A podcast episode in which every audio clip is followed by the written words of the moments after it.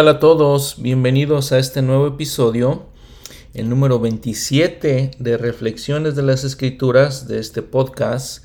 Eh, vamos a hablar en este día, en este episodio, de Ruth, una mujer gentil, una historia muy muy interesante. Vamos a hablar de Ana y de su hijo, el profeta Samuel, y de cómo el Señor nos ayuda en nuestras adversidades.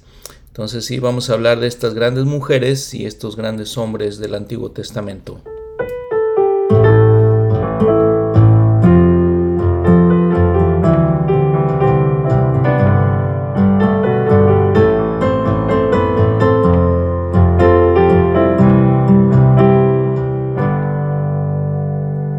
Muy bien, y entonces déjenme empezar este episodio con una reflexión.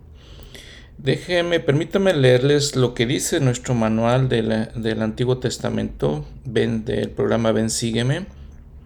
Dice, viene en recursos adicionales, viene un mensaje de la presidenta Elaine S. Dalton y nos dice, el trayecto de la vida a veces nos lleva por caminos inesperados.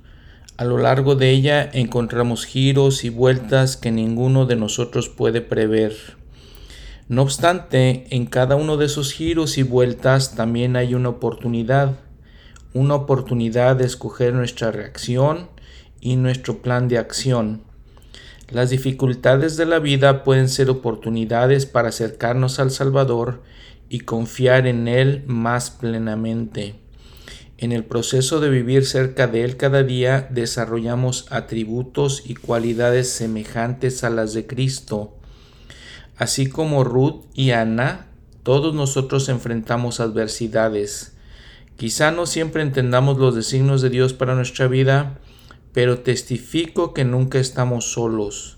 Él siempre está con nosotros y nos promete, por lo pronto no podéis ver con vuestros ojos naturales el designio de vuestro Dios concerniente a las cosas que vendrán más adelante, ni la gloria que seguirá después de mucha tribulación. Doctrina y Convenio 58.3.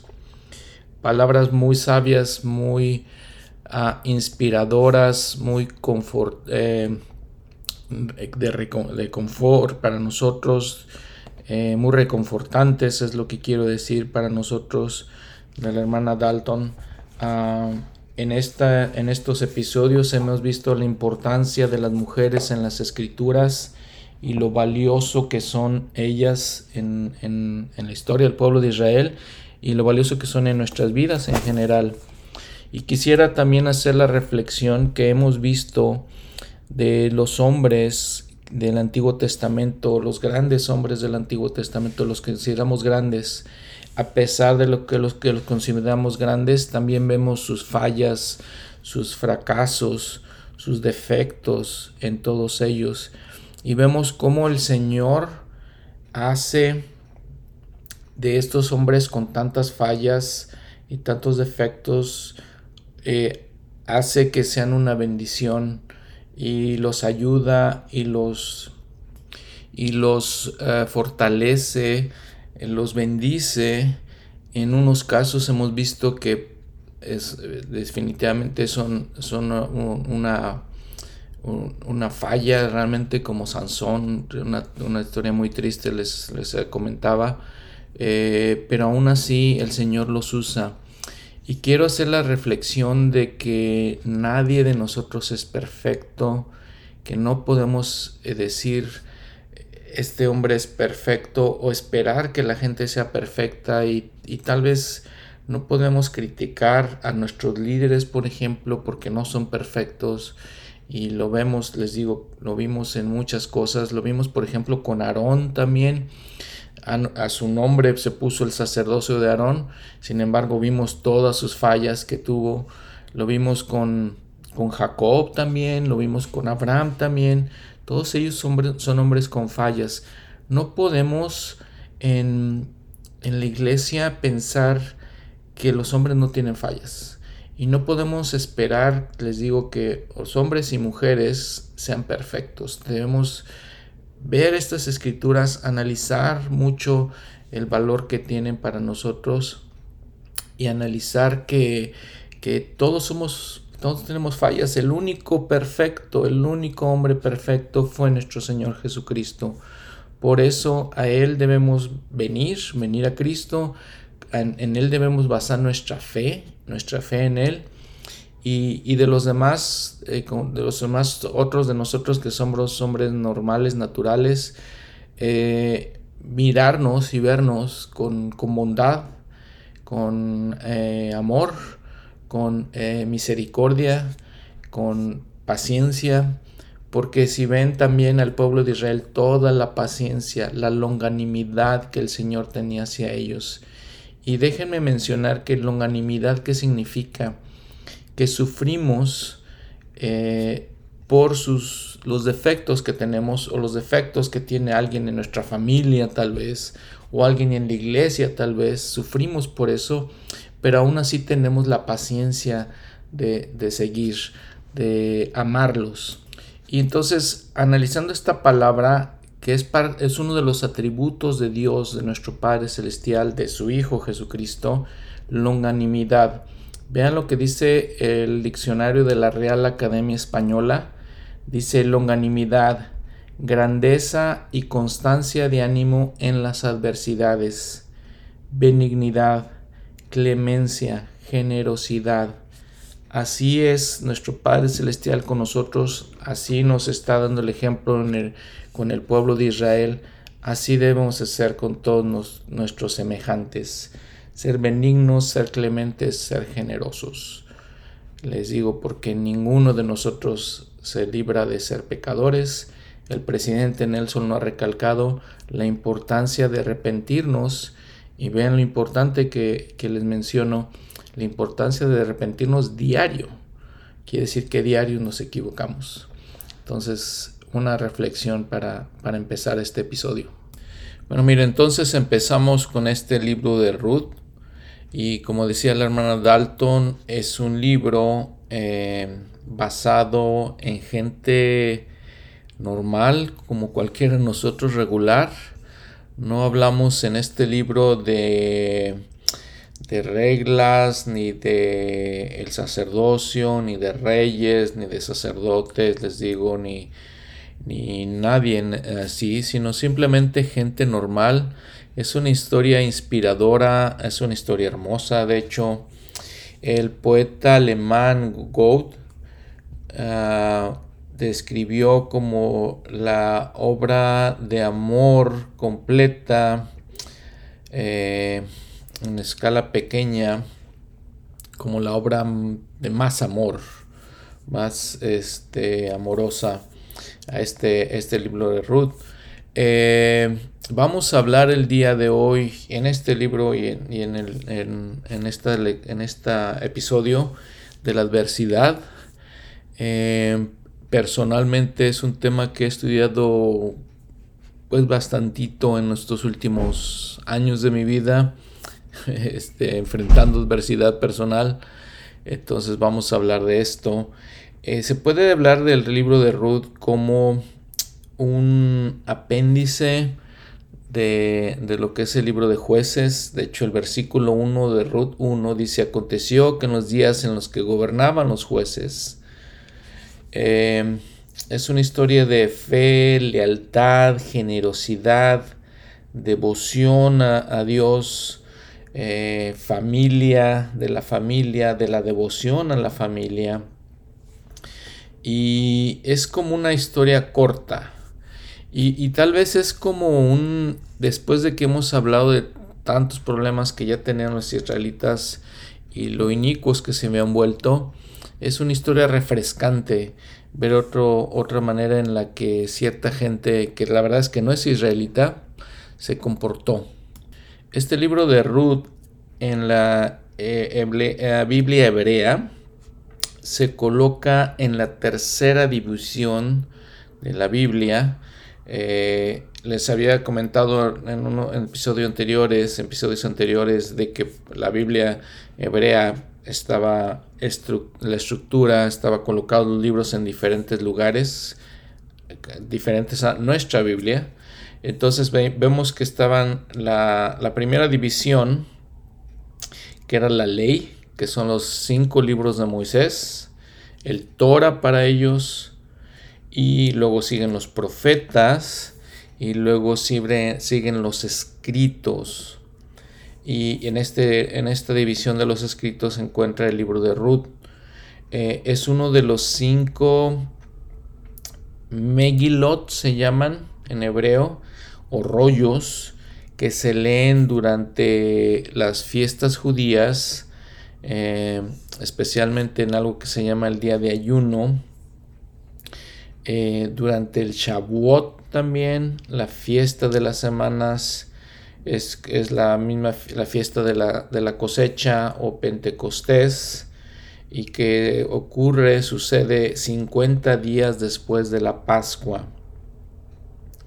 Hay otros libros que se leen en este, otros rollos, Megilot, que se leen en esta, en, la Pascua, por ejemplo. Eh, el Cantar de los Cantares, Lamentaciones, eh, otros, libros que se leen en, en, las fiestas, ¿no? Judías. Eh, vean entonces la historia.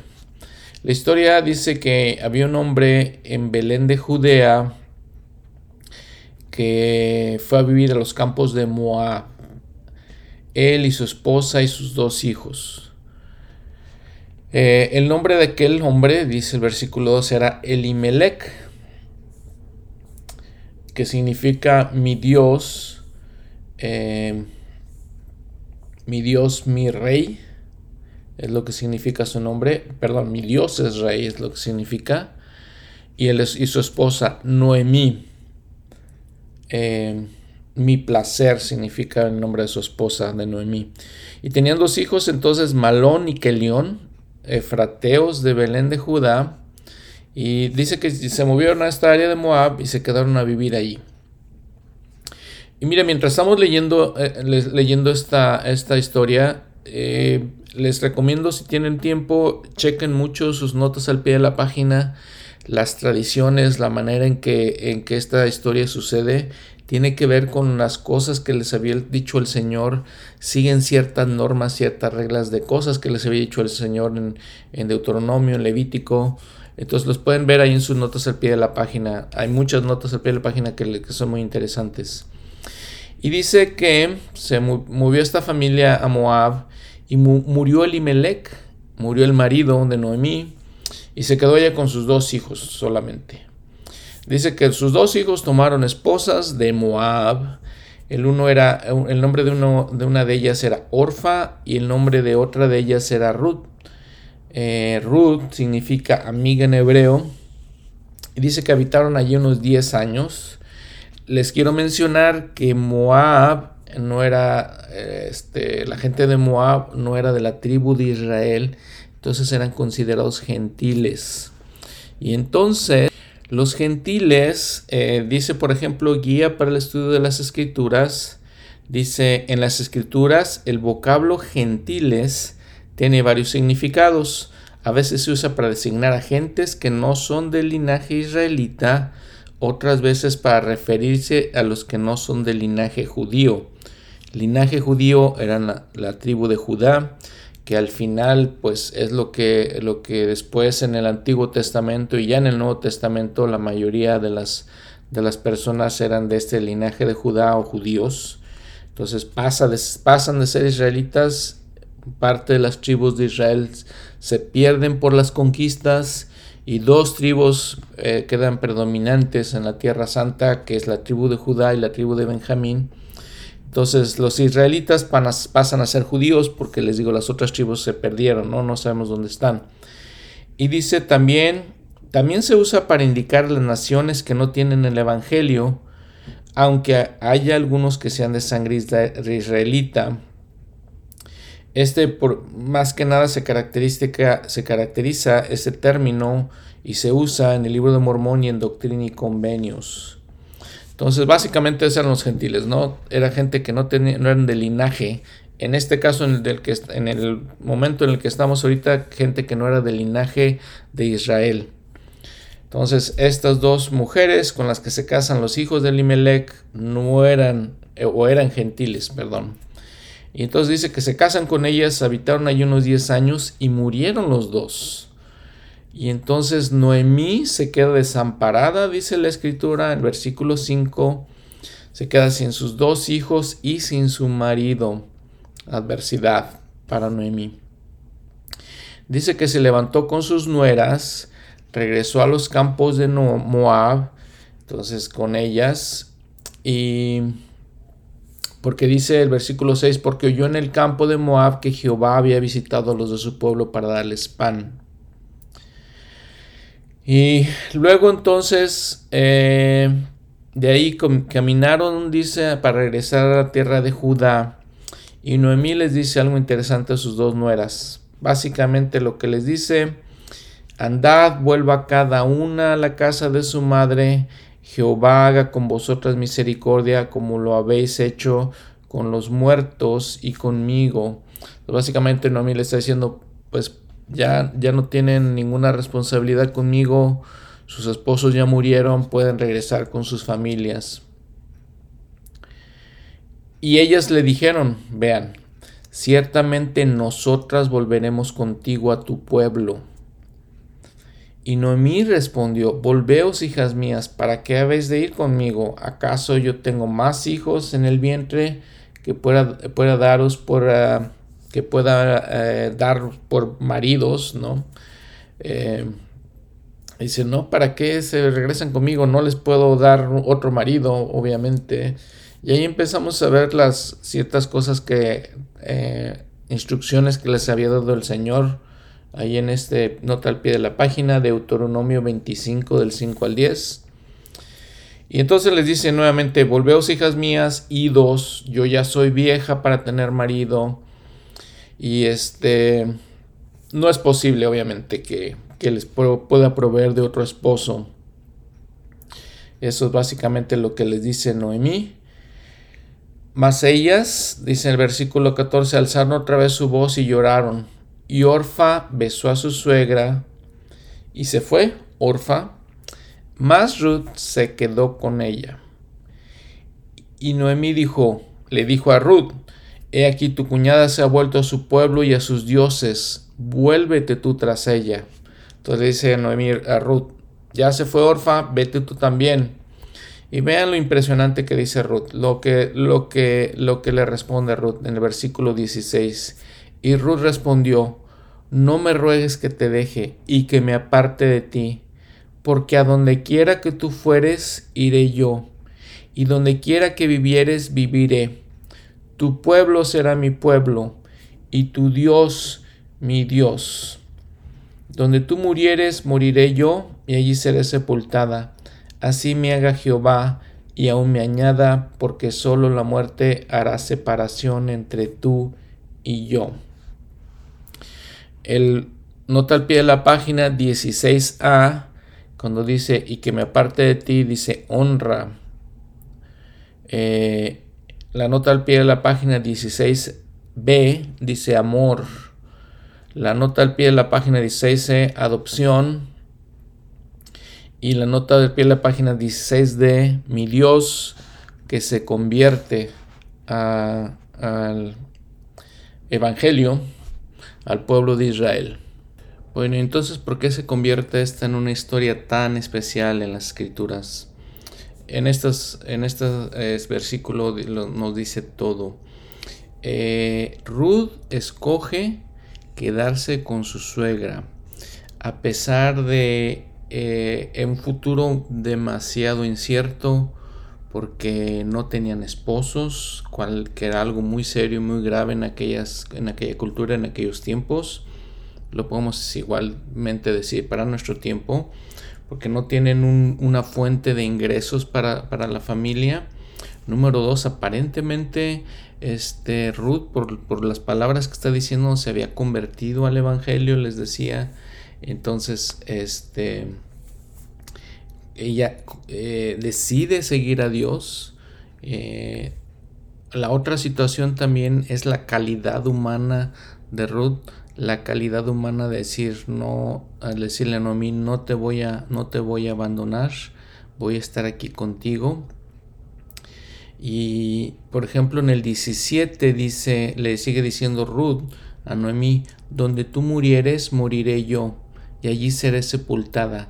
Así me haga Jehová y aún me añada, porque solo la muerte hará separación entre tú y yo. Nuevamente Ruth está diciendo que tenía un testimonio del Señor y decide ayudar a Noemí.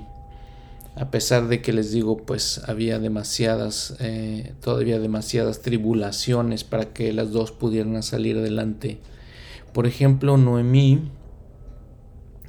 eh, dice en el versículo 20, Noemí se siente mucho más abrumada y dice en el 20, no me llaméis Noemí, sino llamadme Mara. En, su nota al pie de la página en hebreo significa eh, amarga, muy triste, porque en gran amargura me ha puesto el Todopoderoso. Yo me, yo me fui llena, pero Jehová me ha hecho volver con las manos vacías. ¿Por qué me llamáis Noemí, si ya Jehová ha dado testimonio contra mí y el Todopoderoso me ha hecho humilde? Eh, perdón, me ha hecho, el Todopoderoso me ha afligido. En su nota al pie en la página, cuando dice ha dado testimonio contra mí, dice más bien eso significa me ha hecho humilde. Entonces, miren, vean esta situación. Es una situación real y que podría aplicarse a cualquiera de nosotros, a algunos familiares tal vez, les digo real, ¿no? Algo que podemos aplicar directamente a nosotros. Porque entonces encuentra Noemí viuda y Ruth, viuda, y se encuentran y se enfrentan ante la tragedia, por ejemplo, para Noemí, las tres muy grandes tragedias de perder a su esposo y a sus dos hijos, y Ruth eh, perdiendo a su esposo, pero al mismo tiempo creo que sintiendo esa angustia que sentía Noemí también, y como acabamos de leer, pues Noemí, se sentía amargada, con gran amargura, dice la escritura. Pero dice en el versículo 22 de este capítulo 1, y así volvió Noemí y con ella su nuera Ruth, la moabita.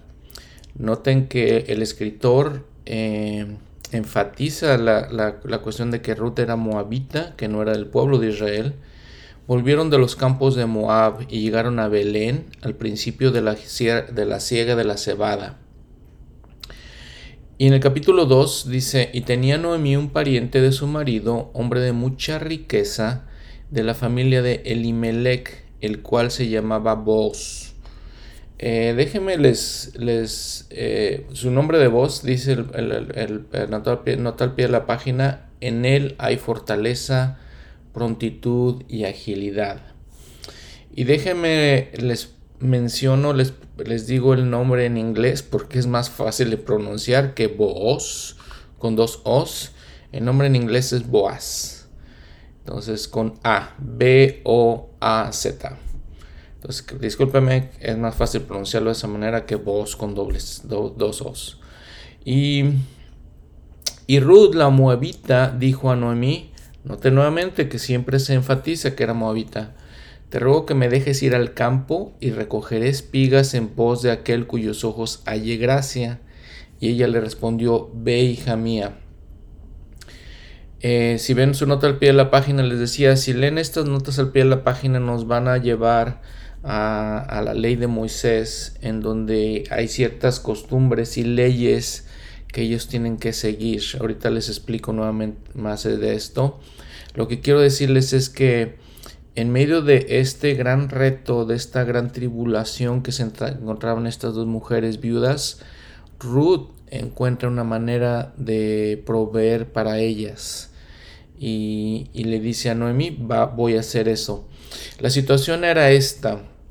Dice la ley de Moisés, si un hombre tenía un campo en el que sembraba, eh, la ley de Moisés le pedía que ese hombre hiciera dos cosas. Primero, que, la, que permitiera a la gente pobre cegar la siembra de, eh, alrededor del campo. Las pequeñas áreas alrededor del campo, los pobres podían cegar de ella. La segunda decía que si la gente empezaba a cegar, a recoger la siembra, y algo se caía en el camino en el que iban haciendo este proceso, todo lo que se quedaba ahí era para los pobres. Entonces les digo, Ruth piensa muy bien esto, dice, ok, ¿por qué no lo hago? Y dice que, que fue con este hombre, Boaz, que era pariente de Noemí, eh, de mucha riqueza. En el versículo 3 fue pues y llegando espigó en el campo en pos de los segadores y afortunadamente Aconteció que aquella parte del campo era de Boaz, que era pariente de Elimelech, era pariente del esposo de Noemí. Y aquí vino Boaz de Belén y dijo a los segadores, Jehová sea con vosotros. Y ellos respondieron, Jehová te bendiga. Interesante, nos, nos habla un poco de la calidad humana de este Boaz, que habla a sus trabajadores, los saluda, eh, y les desea, les, da buenos deseos, diciéndoles Jehová sea con vosotros. Y entonces le pregunta a su criado, bueno, ¿y quién es esta joven? Y el criado, que era encargado de los segadores, respondió y dijo, es la joven de Moab que volvió con Noemí de los campos de Moab. Y me ha dicho, te ruego que me dejes espigar y recoger entre los segadores entre las gavillas. Entró pues y está desde por la mañana hasta ahora menos un poco que se detuvo en casa. Fíjense la fama, podemos decir, lo que ya se sabía de, Ruth. Obviamente este, eh, creemos que ya sabían de, su fama de que hizo el sacrificio de regresar con su, con su ah, suegra Noemí, regresar y ser parte del pueblo de Israel y ayudarla en todo esto. Y la otra cosa que le dice el siervo, está desde la mañana trabajando. Entonces era una mujer trabajadora. Entonces no solamente era una mujer bondadosa Ruth, sino que era una mujer, mujer trabajadora. Y entonces Boaz dijo a Ruth, oye hija mía, no vayas a espigar otro campo ni pases de aquí, aquí estarás con mis criadas. Boaz le dice, quédate aquí con mis criadas, aquí trabaja. Les dice, fíjense, mira bien el campo que siguen y síguelas, porque yo he mandado a los criados que no te molesten y cuando tengas sed, ve a las vasijas y bebe del agua que sacan los criados. Entonces Boaz le está diciendo a Ruth, ¿sabes qué? Participa en la, en la ciega, no te, no lo, no, este, hagas lo mismo que hacen los, la, demás gente, participa como, básicamente como si fueras una empleada mía, come, bebe, en este caso le dice bebe, este, del agua de los criados. Ella entonces, bajando su rostro, humildemente, vean, se inclinó a tierra y le dijo, ¿por qué he hallado gracia ante tus ojos para que tú me reconozcas, siendo yo extranjera? La ley de Moisés, y si ven mucho eso, el Señor habla mucho de los extranjeros y la importancia de que los israelitas se preocuparan por ellos no solamente extranjeros, estamos hablando de personas que vienen de otro país. Ruth sí venía de, de, otra, de otra tribu, de otra área, podemos ir a otro país, pero también de la gente que se extraña a nosotros.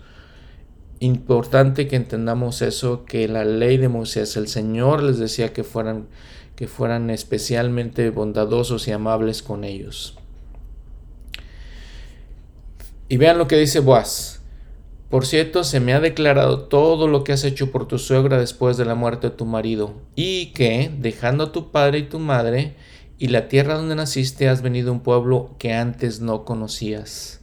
Jehová recompense tu obra, y tu remuneración sea completa de parte de Jehová Dios de Israel, puesto que has venido para refugiarte bajo sus alas. Qué, qué impresionante. Vean en el, episodio pasado hablamos de el ciclo del orgullo y de los problemas que las cosas como eran los israelitas y las cosas malas que hacían. En este episodio estamos hablando de gente buena, de gente bondadosa, de gente que obedecía a Dios. Eh, interesante, les digo, las muchas cosas que las escrituras nos enseñan de todo tipo de gente, de los problemas reales a los que se enfrentaban, que para que nosotros los veamos en nuestra propia vida, lo que constantemente hablo de esto, no constantemente lo repito, aplicarlo en nuestra propia vida. Vean la calidad humana de, de Boaz y su fe en Dios. Ella dijo, Señor mío, halle yo gracia delante de tus ojos, porque me has consolado, porque has hablado al corazón de tu sierva, aunque no soy ni como una de tus criadas. Y Boaz le dijo a la hora de comer, ven aquí, come del pan y moja tu bocado en el vinagre, y se sentó ella junto a los segadores, y él le dio del potaje, y comió hasta que se sació y le sobró. Les digo, la calidad humana de este hombre fue, le dio de comer directamente, él le sirvió de comer. Y dice probablemente que Ruth estaba hambrienta por ser una mujer pobre.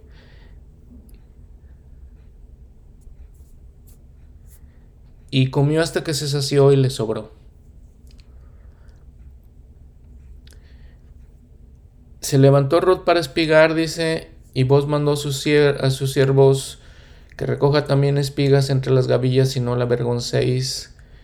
Y les dijo, dejen que la espigue y no la reprendáis. Y dice que trabajó hasta la tarde Ruth y desgranando todo lo que había recogido y fue como una efa de cebada. La tomó, la fue, a la ciudad y su suegra vio que había recogido. Sacó también lo que, lo que le había sobrado después de haberse saciado y se lo dio. Y le dijo su suegra, ¿dónde has espigado hoy? ¿Y dónde has trabajado? Bendito sea el que te ha reconocido. Y ella contó a su suegra lo que había acontecido y dijo, el nombre, el nombre del varón con quien hoy he trabajado es Boaz. Y dijo Noemí a su, a su nuera, sea él bendito de Jehová, pues no ha rehusado a los vivos la benevolencia que tuvo para con los que han muerto. Le dijo después Noemí, nuestro pariente es aquel varón, es uno de los que pueden redimirnos. En, era costumbre que las mujeres obviamente que estaban solas, viudas, buscaran la protección de un hombre regularmente por matrimonio para que les, les fuera, les fuera, eh, fueran redimidas, fueran protegidas, es lo que quiere decir. Su nota a la página por ejemplo, viene lo que habíamos visto de Deuteronomio 25, del 5 al 10. Y Ruth le dijo, además de esto me ha dicho, permanece con mis criados, con mis criados perdón, hasta que hayan acabado toda mi, mi siega. Y Noemí le dijo, mejor es, hija mía, que salgas con sus criadas y que no te, no te encuentren en otro campo. Entonces, pues básicamente mm, lo que están acordando es que Ruth se va a quedar ahí a trabajar con Boaz. Y dice, y le dijo Ruth a su suegra, este es el capítulo 3 ya, a su suegra, eh, le dijo su suegra Noemí, perdona Ruth, hija mía, no he de buscar hogar para ti para que te vaya bien. ¿No es Boaz nuestro pariente con cuyas criadas tú has estado? He aquí, que él avienta esta noche la parva de las cebadas. Y le dice que, que vaya con Boaz y busque como protección de, de, de Boaz.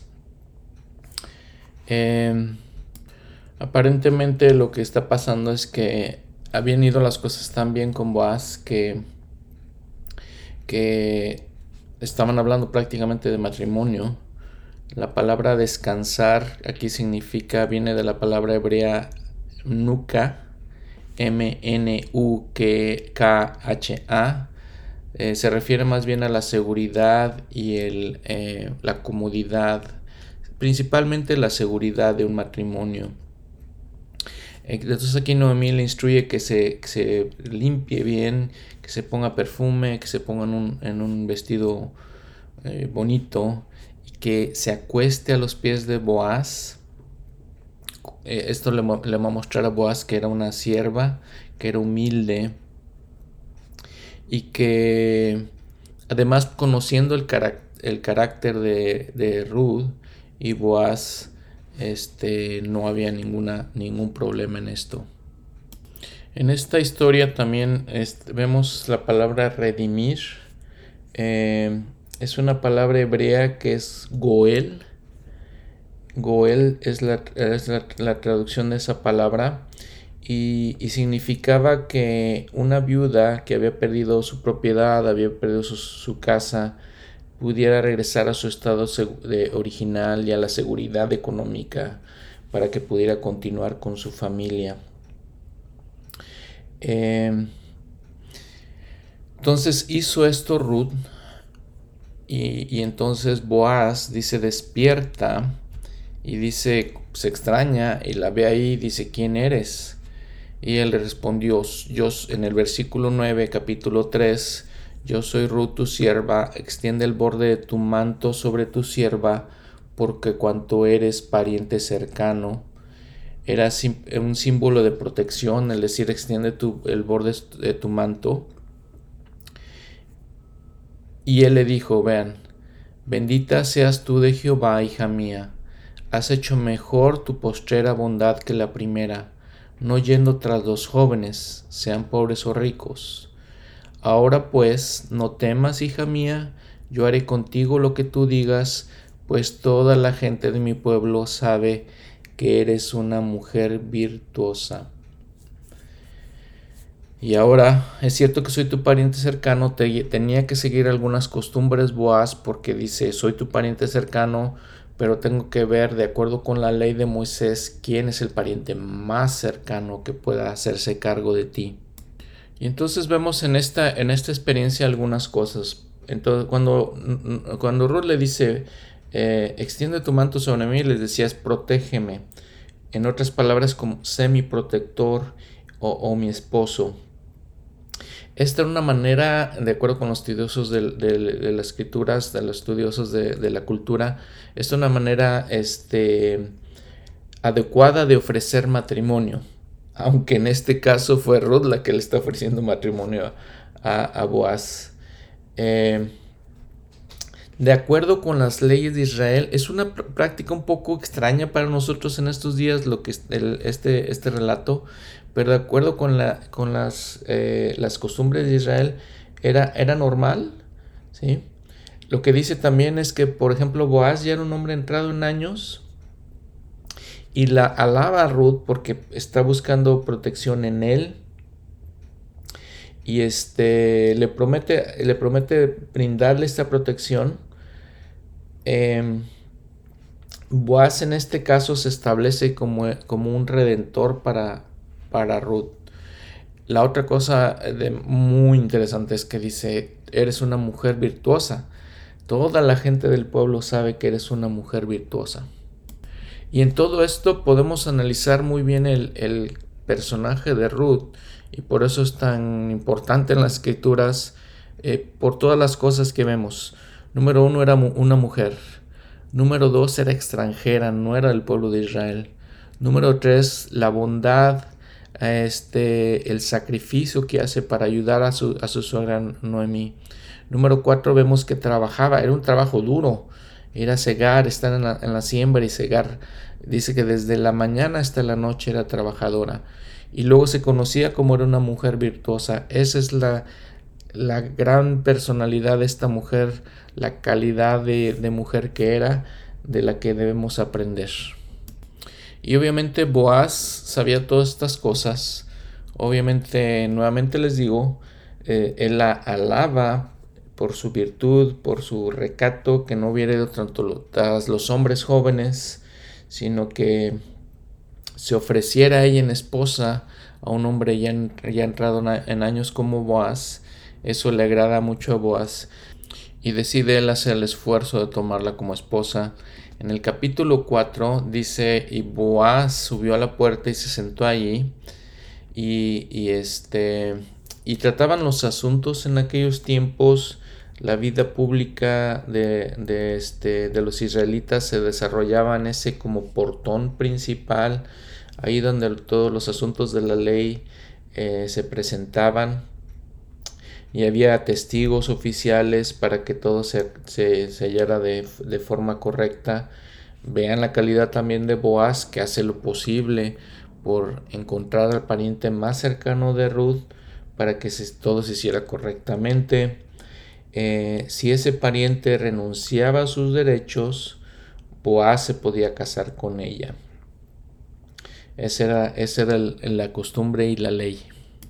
Y en el capítulo 4 pues describe los procedimientos de encontrar a, esta persona, a quien fuera el, les digo, el descendiente más directo de, de Noemí en este caso, porque Boaz estaba relacionado con Noemí. Pero dice ya en el versículo 13, Boaz pues tomó a Ruth y ella fue su esposa, y luego que se llegó a ella, Jehová le dio que concibiese, y ella dio a luz un hijo.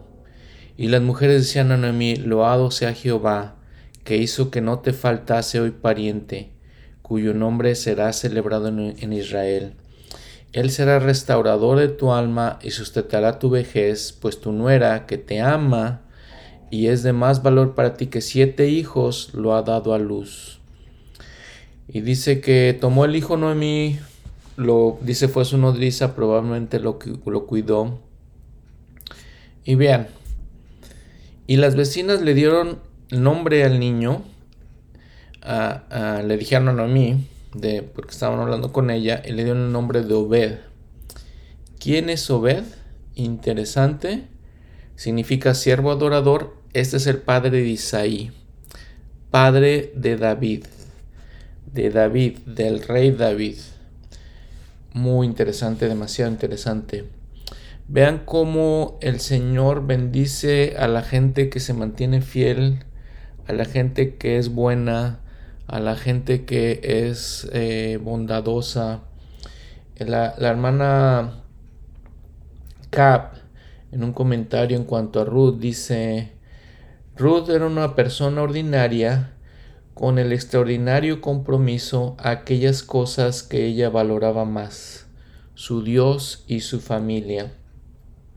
No tenía fama, no tenía fortuna, y entre los israelitas podría ser considerada una enemiga porque era una moabita.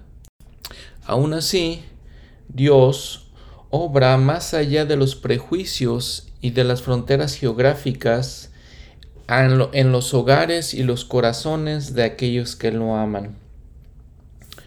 Les digo, la, la historia de Ruth, muy, muy inspiradora. Y déjenme leerles, nada más para terminar este, este libro de Ruth, dos citas del presidente Monson, de hecho, son, dice, en la selección de nuestros héroes, también nominemos a las heroínas. Primero, aquel noble ejemplo de fidelidad, a un Ruth, sintiendo el corazón lleno de angustia de su suegra, eh, que, que sufrió la pérdida de sus dos hijos, y, probablemente sintiendo la desesperación y la soledad que, agobiaban el, alma de, Noemí, Ruth eh, mencionó aquellas cosas, aquellos, aquel ejemplo clásico de lo que es la lealtad. No me rogues que te deje y que me aparte de ti, porque donde quiera que fueres iré yo y a donde quiera que vivieres viviré. Tu pueblo será mi pueblo y tu Dios será mi Dios. Las acciones de Ruth demostraron la sinceridad de sus palabras. Hay un lugar para, e, ella en el Salón de la Fama. Y es un, eh, cierro la cita, es, un discurso que dio el presidente Monson que se llama Mi Salón Personal de la Fama. En otra cita dice, Ruth eh, olvidó a su pueblo o dejó a su pueblo, dejó a sus a sus este, familiares y a su país para que pudiera acompañar a su suegra Noemí, adorando a Jehová en su tierra de él y adoptando las maneras y las, las costumbres de su pueblo. ¿Qué tan importante fue la obediencia de Ruth hacia Noemí que resultó en el matrimonio a Boaz? Del cual Ruth, la extranjera, la conversa moabita, se volvió la eh, bisabuela de David y por lo tanto un antepasado de Jesucristo.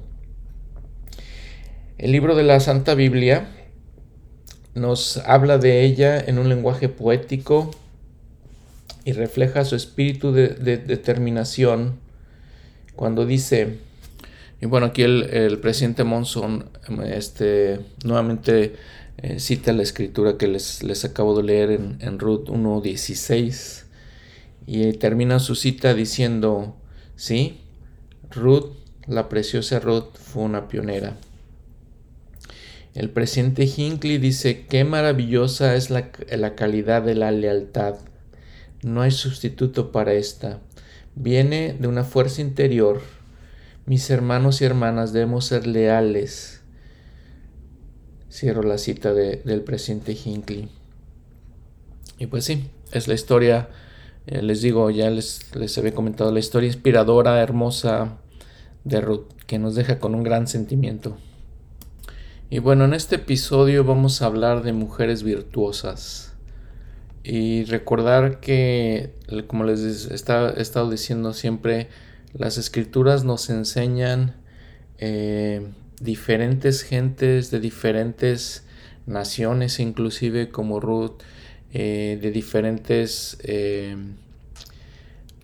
calidad humana, de diferente posición económica también. De diferentes tipos para que aprendamos que el Señor no hace acepción de personas, no hace excepción de personas, perdón, em, a todos y vemos todos los ejemplos, eh, como en el caso de Ruth, ahorita vamos a ver esta, esta otra mujer, Ana, eh, de la calidad de estas mujeres.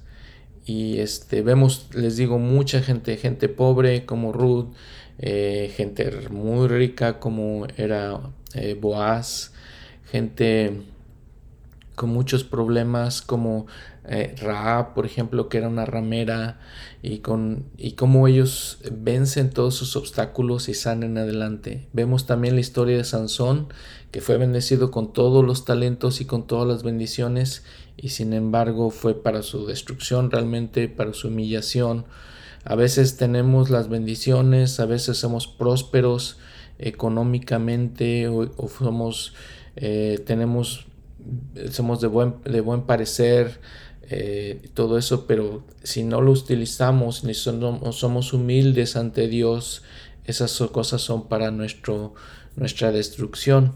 Y en todas estas escrituras que hemos leído, todo esto que hemos leído del Antiguo Testamento, vemos toda la comparación de todas estas cosas y como toda la gente es diferente, toda la gente enfrentamos diferentes problemas, diferentes circunstancias, pero la gente que obedece a Dios es la que es bendecida. Entonces vamos a ver de esta mujer Ana. Dice que en el en primer libro de Samuel, capítulo, capítulo 1, vemos otra mujer con un, una, un problema muy grande, con una tribulación muy grande como ya lo hemos visto anteriormente con otras mujeres. Y dice, hubo un hombre de Ramatín de Sofim de los montes de Efraín, que se llamaba Elcana. Entonces este hombre dice que tenía dos esposas, el nombre de una era Ana y el, otro, el nombre de la otra era Penina. Penina tenía hijos, mas Ana no los tenía. Otra, otra situación en que la mujer era estéril, ya les había comentado que ser estéril para una mujer en nuestros tiempos es muy difícil, en aquellos tiempos probablemente era un poco más porque era una afrenta, era una angustia para ellas no poder tener hijos, una angustia muy fuerte. Entonces así se encontraba esta mujer Ana.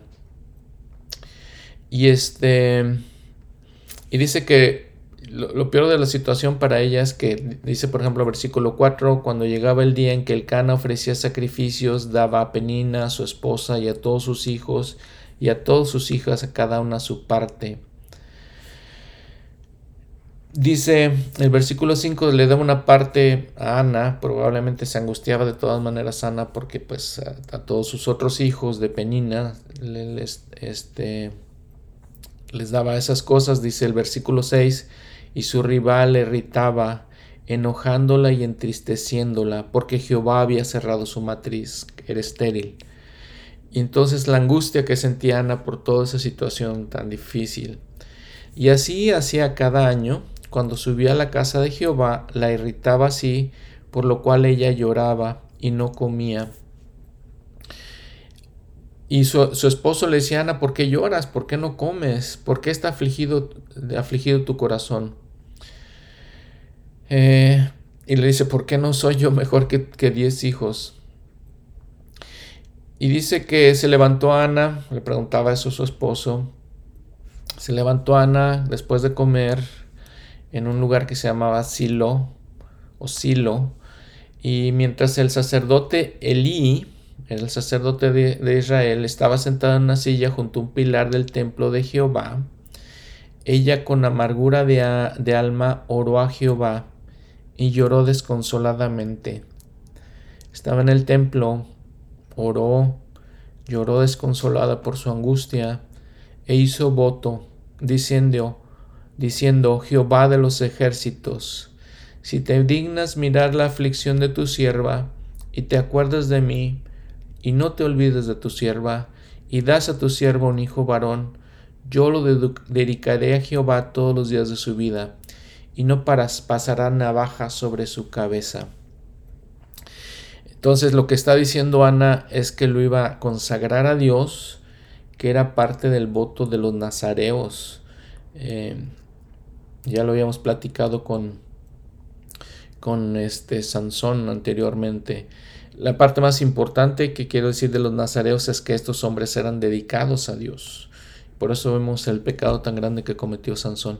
Pero entonces, este hizo voto, dice, dice, dice Ana, eh, prometió al Señor, dice su nota al pie de la página, que si le, ayudaba eh, con esta angustia, ella iba a dedicar a su hijo a, Jehová. Y luego sucede algo interesante. Elí, este, cerca de ella, dice, dice esta escritura, dice el relato, cerca de ella la, no la escucha lo que está diciendo, nada más ve que está moviendo la boca y Elí, siendo el profeta, vean lo, interesante que pasa. Eh, pensó que era ebria, dice en el versículo en el versículo 3, 13, porque dice que movía sus labios, no se oía nada y la tuvo como ebria. Y entonces Liz como que la fue y la regañó, oye, estás ebria, deja el vino. Y Ana le respondió, no, Señor mío, soy una mujer atribulada de espíritu. No he, bebido, no he bebido vino ni sidra, sino que he derramado mi alma delante de Jehová orado a Dios en, la oración.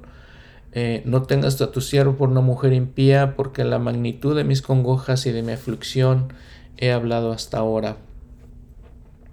Y bueno, Elí le dice, ven paz y el Dios de Israel te otorgue la petición que has hecho. Ella dijo, hay tu sierva gracia delante de tus ojos, y se fue por su camino y comió y no estuvo más triste. Y dice, en el versículo 19. La segunda parte del versículo les voy a leer. Y el Cana conoció a su mujer, y Jehová se acordó de ella. Respondió a su oración, es lo que quiere decir.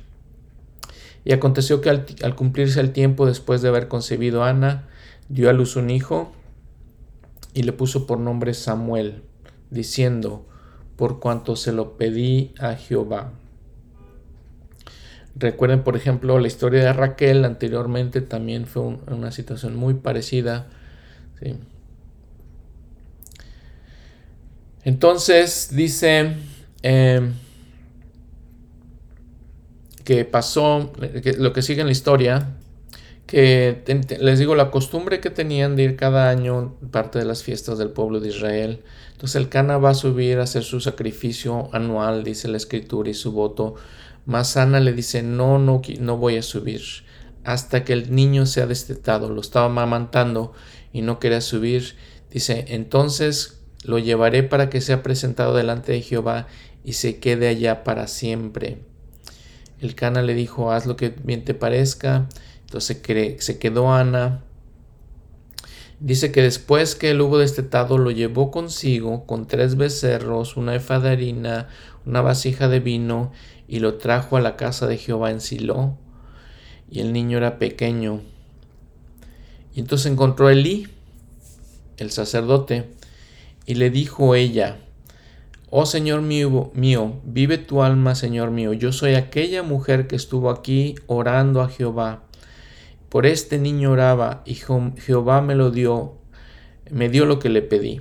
Yo pues lo dedico, lo dedico también a Jehová todos los días que viva, será de Jehová. Y adoró allí a Jehová.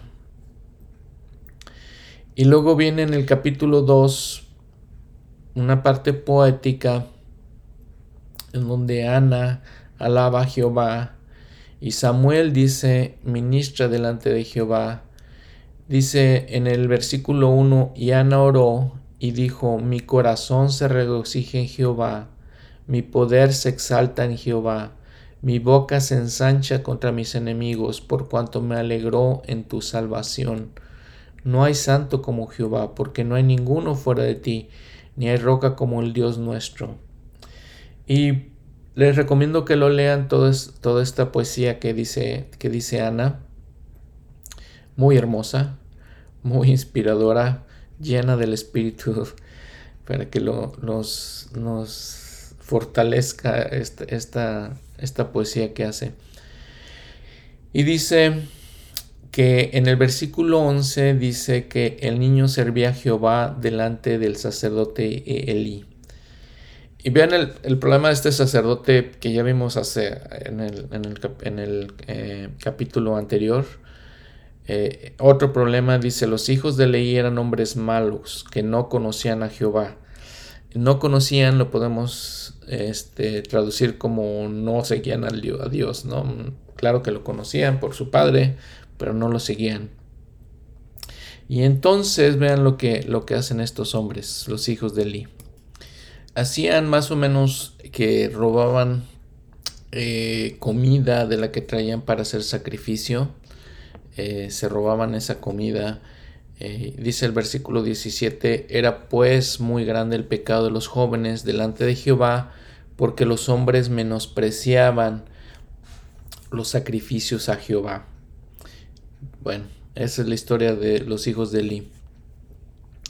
Y dice que Samuel, siendo pequeño, siendo un niño, ministraba delante de Jehová, vestido con un efod de lino. Eran las vestiduras que los usaban los sacerdotes, parecido a las vestiduras, me imagino. Y le dice que su madre le hacía una túnica pequeña, se la traía cada año cuando regresaban a, participar de las fiestas, dice, para hacer el sacrificio anual. Y vean lo que le dice Lee. Dice, bendijo al Cana y a Ana, su mujer, diciendo, Jehová que te dé hijos de esta mujer en lugar del que dedicó a Jehová. Y entonces dices, y se volvieron hacia su casa. Y visitó Jehová Ana, y concibió, y dio a luz tres hijos y dos hijas. Y el niño Samuel crecía delante de Jehová. Crecía delante de Jehová. Eh, qué hermosa historia, ¿no? Que el Señor bendice a esta Ana por su fidelidad, por su sinceridad en, las oraciones que, ofrecía a Dios y la bendice con más hijos e hijas. Bueno, y la historia, la historia continúa, dice el versículo 22 que pues los hijos de Eli, dice, dormían con mujeres, ah, él eh, ya era muy anciano, dice, oía todas las cosas que hacían estos sus hijos y les dije por, les dice, ¿por qué hacéis cosas semejantes? Porque yo oigo a través de este pueblo, ¿no? Todas las cosas que, hace, que hacéis mal, ¿sí? Y como hijos de, del sacerdote, pues dice, hacen pecar al pueblo de Jehová. Sin embargo, vean Samuel, versículo 26, y el niño Samuel iba creciendo en estatura y en gracia delante de Dios y de los hombres exactamente las mismas palabras que se utilizan en Lucas 2.52 para describir al Señor. Nuevamente los simbolismos de, Jesucristo, este, niño Samuel. Y bueno, vean en el final de este capítulo, ah, dice en el 27, eh, versículo 27, vino un varón de Dios a Elí y le dijo, así ha dicho Jehová. Y lo que hace este varón, no nos dice quién es, pero reprende a, a Elí por la manera en que básicamente queda educado a sus hijos y Le dice, por ejemplo, pues que lo va a destituir como, como sacerdote, sus hijos van a morir. Y en el versículo 35, y yo me levantaré un sacerdote fiel que haga conforme a mi corazón y a mi alma, y yo le edificaré una casa firme y andará delante de mi ungido todos los días. Eh, ya vemos desde anteriormente que en lo que las palabras que, menciona Ana eh, en el capítulo anterior habla de el ungido y vamos a hablar ahorita en un momento de, esas, de, eso, de esa mención que hacen. Pero dice entonces, le dice este varón a Elí que pues va a ser destituido porque no realmente, este, no los, dice, no los regaña, no los corrige, no los enseña a hacer, hacer lo correcto. Eh, y lo vamos a ver también en, en los siguientes capítulos. Fíjense capítulo 3. Dice Jehová llama a Samuel. Aquí Samuel tiene una experiencia muy especial con la revelación y vamos a aprender un poco de ella. Dice el versículo 1, y el joven Samuel servía a Jehová delante de Elí, y la palabra de Jehová era de estima en aquellos días, y no había eh, visión manifiesta. Eh, si lo vemos, de hecho, la Biblia en inglés habla de preciosa, significando que, que era rara y era valiosa. El presidente Harold Billy dice eh, en un comentario, dice, el joven Samuel ministraba a Jehová en presencia de Eli y la palabra de Jehová escaseaba en aquellos días.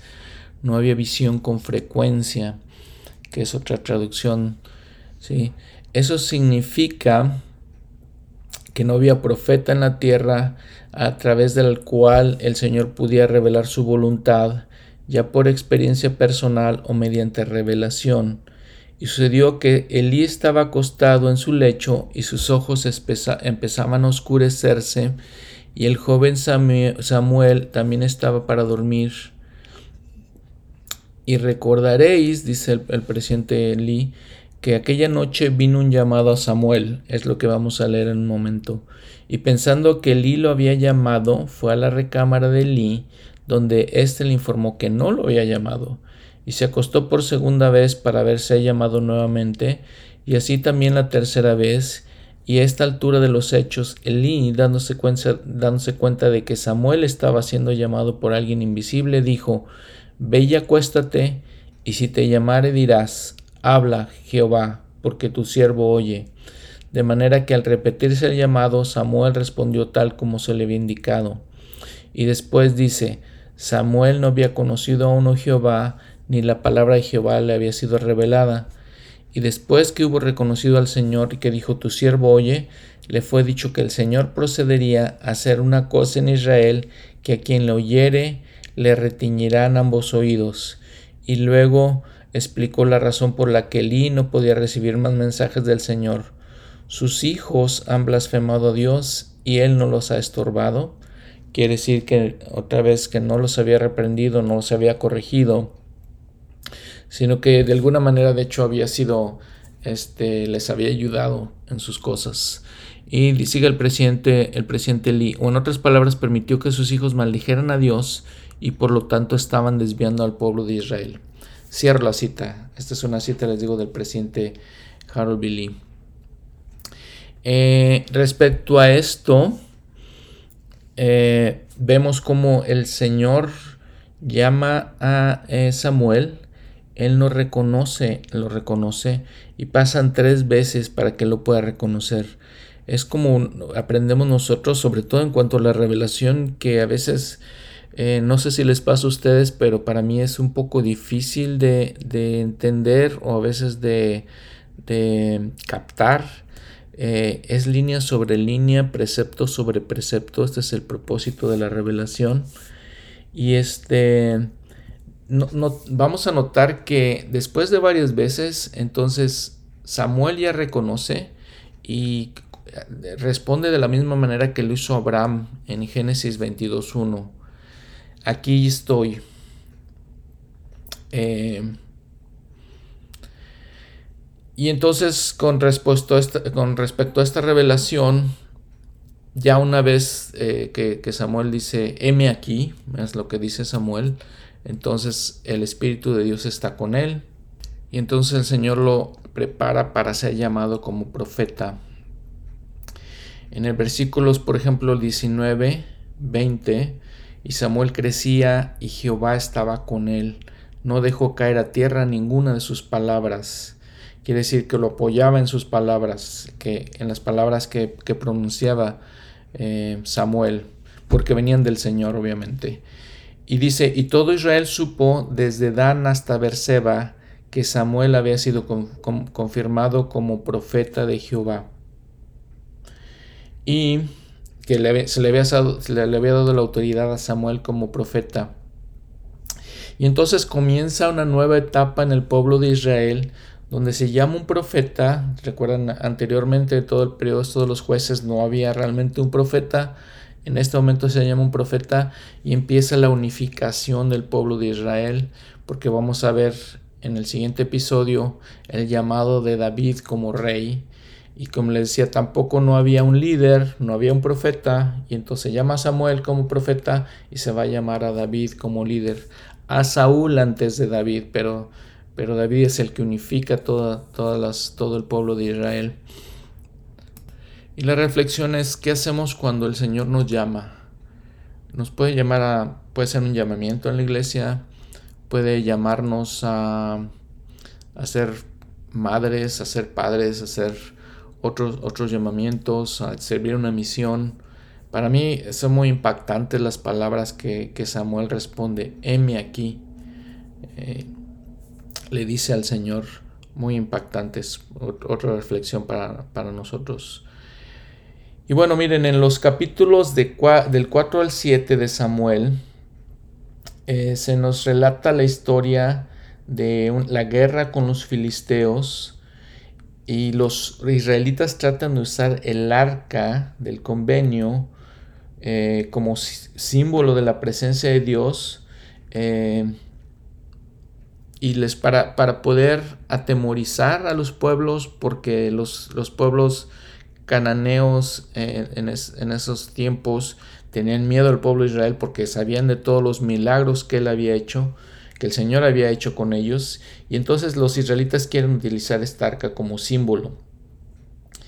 Eh, en un comentario de un estudioso de la, Biblia dice, en vano supusieron que el arca podía salvarlos cuando el Dios de ella no, eh, se había apartado de Israel por causa de su iniquidad.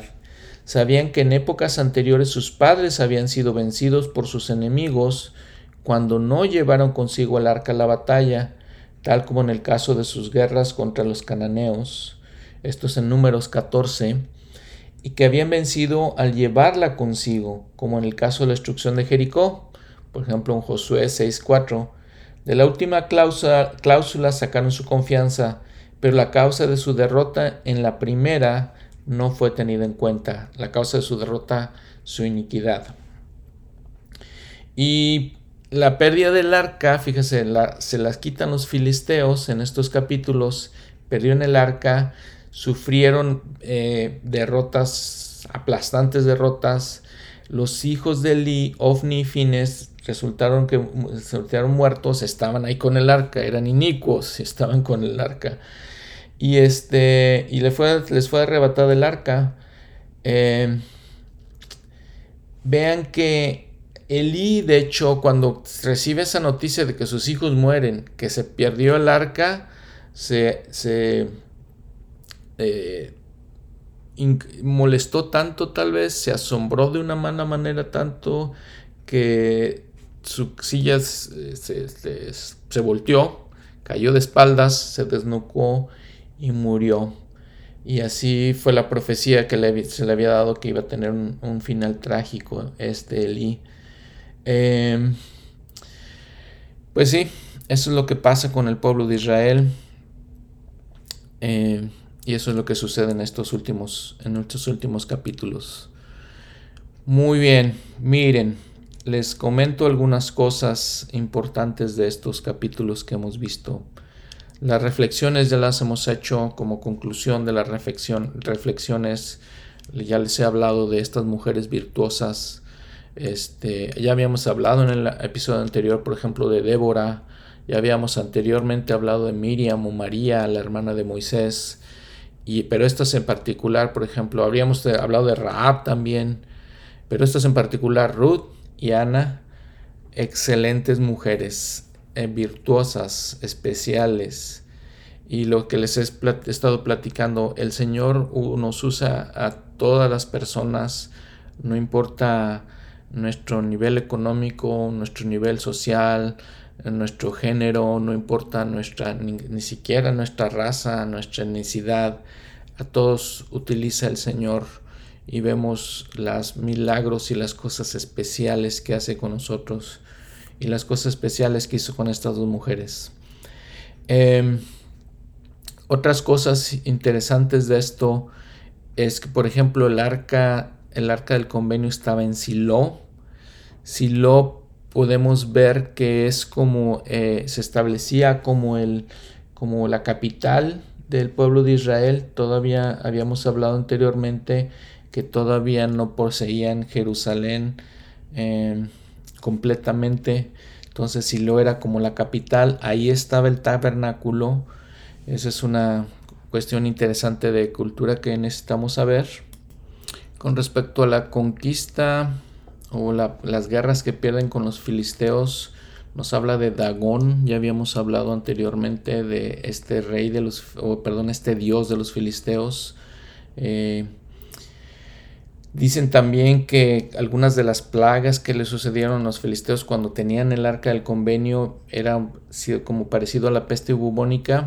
Y, esto se los comento si quieren seguir leyendo, si quieren leer estos capítulos.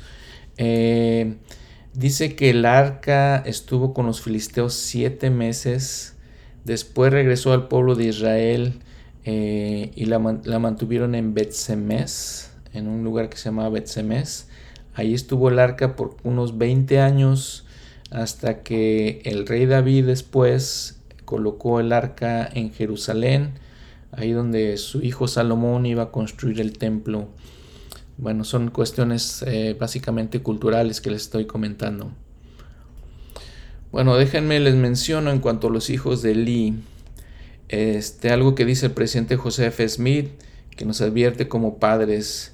Dice, Dios prohíba que cualquiera de nosotros sea tan indulgente, sea tan, no pensemos bien y tan vano en nuestra afección por nuestros hijos que no nos atrevamos a checarlos cuando se están desviando del camino correcto, cuando están haciendo cosas incorrectas y que en su amor vano, tonto por las cosas del mundo, sea más que las, eh, su amor por las cosas de rectitud y que lo hagamos por miedo a ofenderlos. Cierro la cita. Un comentario en cuanto a, educar a nuestros hijos. Que no seamos indulgentes, es lo que dice el presidente Smith. Que no, este, no los chequemos, no los, eh, no seamos eh, insensatos en no, no hacer, en no cuidar a nuestros hijos. Claro que obviamente tienen su libre albedrío, pero tenemos la, obligación de, checar qué están haciendo y checar que no se desvíen. Vean por ejemplo em, lo que hace Alma. ¿Recuerdan de sus hijos? Alma Coriantón también había cometido varios pecados. Sin embargo, Alma habla con él. Dice en Alma 39, versículo 8, Mas he aquí, tú no puedes ocultar tus delitos de Dios y a menos que te arrepientas, se levantarán como testimonio contra ti en el postrer día. Hijo mío, quisiera que te arrepintieses y abandonases tus pecados, y no dejases llevar, no te dejases llevar más por las concupiscencias de tus ojos, sino que te refrenaras de todas estas cosas, porque a menos que hagas esto, de ningún modo, de ningún modo podrás heredar el reino de Dios. Oh recuerda y comprométete y abstente de estas cosas. Y sigue hablando con él, eh, Alma. Entonces, Eh, por ejemplo, el 14 me gusta, no busques las riquezas ni las vanidades de este mundo, porque aquí no las puedes llevar contigo. Una gran, gran verdad que Alma está hablando con su hijo, entonces Elí no hizo eso con sus hijos y pues fue la, la destrucción para ellos. Con respecto al canto que se encuentra en Primera de Samuel capítulo 2 que hace Ana, es, una, es un canto de agradecimiento y de oración hacia Dios, de alabanza hacia Dios. Hay tres cantos que encontramos en las escrituras. Uno que se llama eh, Magnificat, que eh, viene del latín magnificar, es lo que, lo que expresa María, la madre de nuestro Señor, en Lucas 1.46 eh, o en Lucas capítulo 1. Eh, es muy parecido a lo que hace Ana. También se puede eh, comparar con Zacarías, el padre de, Juan el Bautista, que también da un salmo de alabanza que se llama Benedictus. Eh, también está en Lucas capítulo 1. Los tres cantos, los tres himnos, pues son de alabanza por, por, la llegada milagrosa de un hijo son características de, la poesía hebrea. Hemos visto varias partes en, las escrituras donde hay poesía y es, lo, interesante. Vean que en este canto que, expresa eh, Ana, habla, les, les, decía yo antes de, empieza a decir primera vez, por primera vez eh, en el capítulo, en el versículo 10, perdón, de este capítulo 2, Dice, delante de Jehová serán quebrantados sus adversarios, y sobre ellos tronará desde los cielos. Jehová juzgará los confines de la tierra y dará fortaleza a su rey, y enaltecerá el poder de su ungido, el ungido. El ungido eh, es Jesucristo. La palabra hebrea que es ungido se traduce como Mesías y después lo usamos como el Mesías, Jesucristo.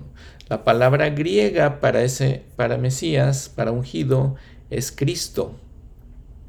Esa es la palabra griega, por eso llamamos Jesucristo. Jesús el ungido, Jesucristo el Mesías. Es la primera vez que les digo se usa en el Antiguo Testamento. También hay que considerar, vean por ejemplo la diferencia entre Sansón y Samuel. Los dos nazareos apartados por sus, por sus padres para ser eh, dedicados a Dios, pero ven la diferencia de las de las eh, decisiones que toman. Samuel significa en hebreo escuchado por Dios. Y eh, todas las, todas las palabras que, hemos visto, todos los nombres, perdón, de los, de, los, eh, de los eh, personajes que vemos en el Antiguo Testamento tienen un significado y nos hablan de la historia de ellos, básicamente. Eh, pero vean la diferencia que les digo entre Sansón y Samuel. Samuel fue un hombre justo, llegó a ser un gran profeta del pueblo de Israel y llegó a ser una persona muy especial. Sin embargo, pues Sansón echó a perder su, eh, sus dones y los talentos que Dios le había dado. Pues sí. Miren, muchas gracias por escuchar este episodio nuevamente de este podcast. Espero que haya sido de mucho, eh, muy valioso para ustedes. Espero que estemos aprendiendo mucho de las escrituras. Eh, para, mí, para mí está siendo valioso eh, hacer este podcast y aunque ya había leído el Antiguo Testamento, se me hace valioso recordar todas estas cosas y, hablarlas a detalle. Eh, a veces sabemos que a veces las personas que enseñan aprenden más que los que, los que escuchan, pero gracias por escucharme. Eh, es, valioso. Les digo la, importancia de que estudiemos las escrituras, la importancia de que entendamos todos esos principios. Eh, les, les aseguro, les doy mi testimonio de que si seguimos leyendo, seguimos aprendiendo, seguimos aplicando estas cosas en nuestras vidas, nos va a hacer mucho mejores personas, mucho mejores padres, mucho mejores hijos, mucho mejores ciudadanos. y este, ojalá que podamos analizar bien, escudriñar estas escrituras, es el propósito de este podcast. Muchas gracias por todo, por todo, nuevamente por su atención.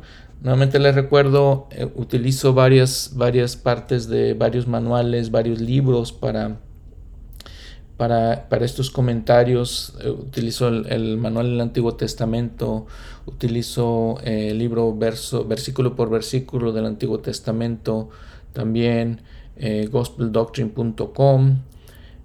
todos todos los, los, uso en, este podcast. Nos vemos la próxima semana. Eh, y vamos a hablar ya del rey David, eh, una parte de más muy muy importante de la historia de Israel. Que esté muy bien, hasta luego.